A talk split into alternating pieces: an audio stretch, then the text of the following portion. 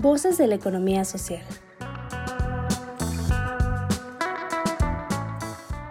Un esfuerzo del Nodo de Innovación Empresarial del IDIT Ibero Puebla para que las voces desde la economía social sean escuchadas. Cada caso presentado en este programa es un encuentro de la empresa o el emprendedor con la innovación, las redes colaborativas, los negocios y un cúmulo de valores y principios cooperativos que nos mueven para transformarnos como sociedad.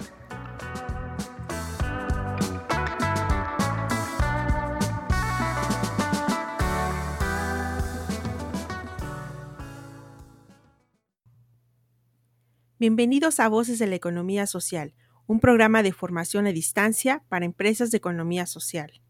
El tema lección del día de hoy es dos ejes del emprendimiento colectivo. De la dimensión social. Les saluda nuevamente Irmalila Colot y es un gusto estar con ustedes. Las principales ideas que quiero transmitirles en este episodio son qué es un emprendimiento colectivo y cuáles son los ejes del emprendimiento. Las empresas de economía social representan mejor que ninguna otra forma empresarial ese espíritu de emprendimiento colectivo. Mediante la agrupación de personas, estas ofrecen soluciones emprendedoras para solucionar problemas y necesidades sociales de los territorios donde éstas se ubican, basándose fundamentalmente en la participación democrática de todos los actores implicados, desde los problemas de empleo hasta los de mejora para la adquisición de servicios y bienes estas empresas de participación han sabido desarrollar modelos de emprendimiento colectivo que ha favorecido la cohesión social de sus conciudadanos. En este sentido, la diferencia entre estas empresas de participación y otro tipo de organizaciones es su democratización. Además, permiten la sinergia y cooperación de los socios integrantes de manera que cada socio no solo aporta un capital o bienes a la constitución de la sociedad, sino también un conocimiento y una experiencia que enriquece a todo el grupo en su conjunto.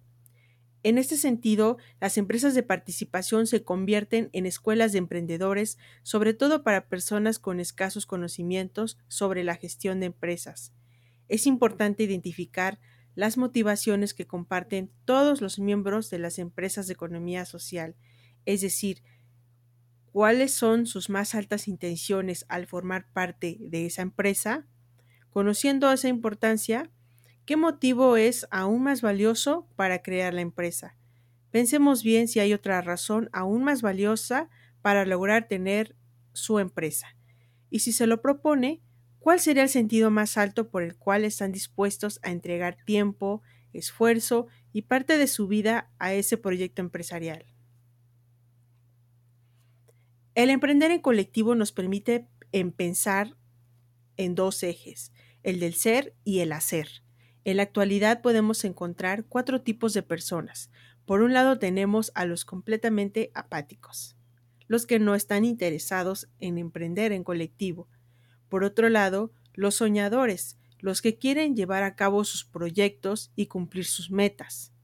Sin embargo, hay poco de acción. Del otro lado tenemos a los hacedores, aquellas personas que pasan su vida en el hacer, muchas veces sin sentido. La suma de un soñador más un hacedor es un realizador de sueños que se realizan por la acción y de manera consciente. El emprendedor en colectivo significa ser soñadores y poseer la capacidad para convertir lo que anhelamos en realidad. Es renunciar a esa zona de confort, vencer el miedo que nos paraliza para iniciar un recorrido en la búsqueda de nuestros sueños. Muchas veces nos da, miedo cambiar nuestra zona de confort. El miedo juega un papel determinante al momento de tomar la decisión de convertirnos en emprendedores en busca del éxito. Puede paralizarnos o nos empuja en la búsqueda. Sin embargo, si tenemos claro qué es lo que tenemos que hacer y cuáles son nuestros sueños, podemos dar el siguiente paso, pasar de ser de un solo equipo o de un, grupo de personas con sueños a un equipo soñador y hacedor y posteriormente convertirse en empresa de economía social. Como signos de vida, pues ser un realizador de sueños que se realizan por la acción.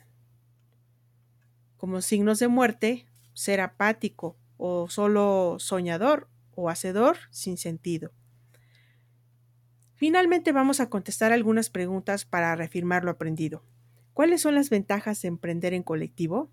Bueno, mediante la agrupación de personas se ofrecen soluciones a problemas y necesidades sociales de los territorios donde éstas se ubican, basándose fundamentalmente en la participación democrática de todos los actores implicados. Además, permiten la sinergia y cooperación de los socios integrantes, de manera que cada socio no solo aporta un capital, sino también sus conocimientos, su experiencia para enriquecer al grupo. ¿Cómo impacta esto en nuestra vida el emprender en colectivo? Permite sumar esfuerzos con otras personas que comparten las mismas motivaciones y necesidades. Y finalmente, ¿cómo impacta en nuestra comunidad el emprender en colectivo? Nos permite sumar e incluir a más personas para ofrecer soluciones emprendedoras y sociales y poder cubrir las necesidades de manera colectiva en los territorios donde éstas se ubican. Espero que les haya gustado. Escúchanos en nuestro próximo episodio. Hasta la próxima.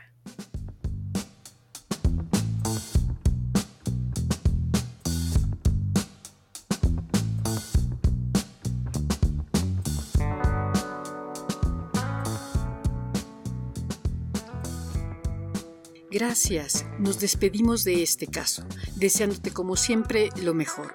Te invitamos a participar con nosotros y a hacer comunidad mandándonos la solución de este caso. ¿Tú qué harías? Al WhatsApp 2225 24 85 80 o al correo nodo.contacto arroba iberopuebla.mx. Síguenos también por Facebook, Twitter o LinkedIn.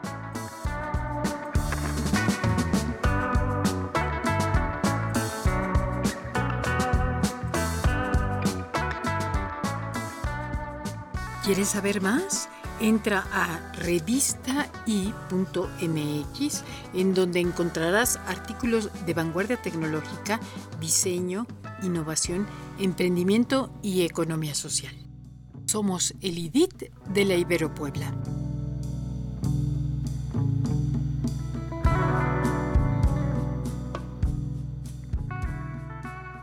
Voces de la economía social. Otra economía es posible.